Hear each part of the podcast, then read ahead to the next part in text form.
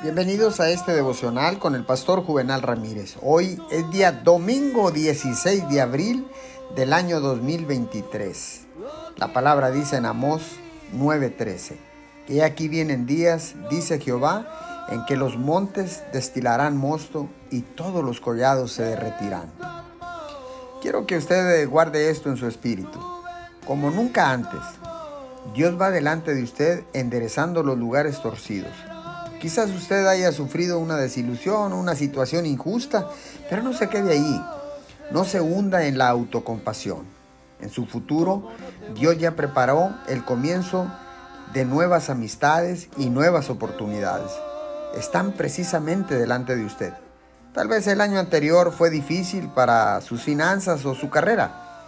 Si tuvo algunos contratiempos, no comete el error de esperar que este año sea igual.